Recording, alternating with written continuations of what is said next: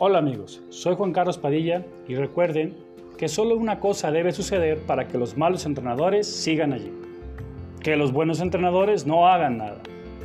Bienvenidos a nuestro capítulo del día de hoy. Revisaremos y comentaremos la concepción inicial del Circuit Training y su estructura primaria.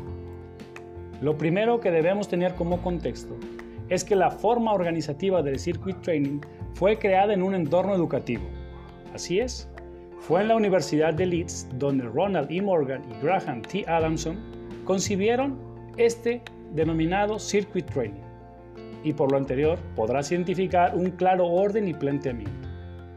Seguramente ya te lo estás preguntando, ¿y en qué momento sucedió todo esto? Bien, pues todo esto comenzó por los años 50, en donde el deporte ya había ganado un lugar importante en la sociedad mundial, y muchos países apostaban a esta bandera como símbolo de desarrollo.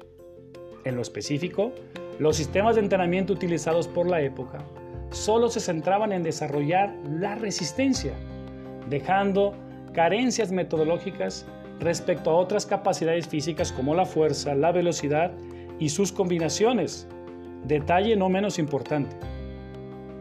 Ahora vayamos a la revisión de la estructura primaria del Circuit Training.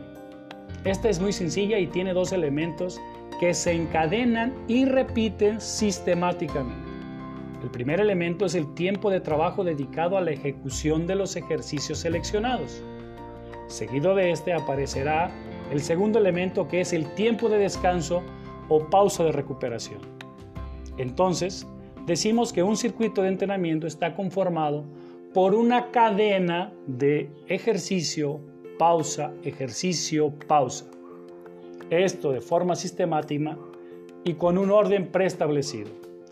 Profundicemos un poco para lograr la mayor eficiencia al momento de diseñar nuestros circuitos de entrenamiento. Procedo a comentarte cinco componentes que te ayudarán a lograrlo. 1 Cantidad de estaciones o ejercicios que conforman el circuito. Pueden ser 6, 8, 10 estaciones, la cantidad que tengas prevista. 2. Tiempo de trabajo o número de repeticiones a realizar en cada estación. La forma más utilizada suele ser por tiempo.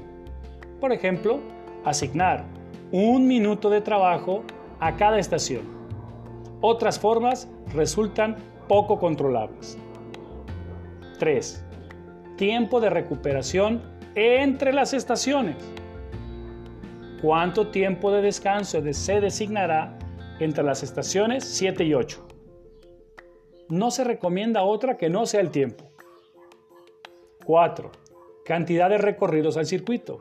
Es decir, si el circuito tiene 10 estaciones, se contará como recorrido completo cuando se hayan realizado las 10 estaciones previstas con su respectivo tiempo de descanso.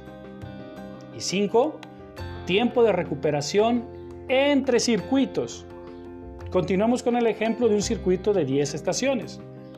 Una vez terminada la estación número 10, ¿cuánto tiempo de descanso se asigna antes de volver a iniciar con la estación número 1 de un segundo recorrido del mismo circuito?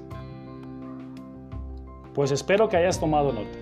En nuestro siguiente capítulo hablaremos sobre aspectos didácticos en la implementación y direccionalidad del Circuit Training.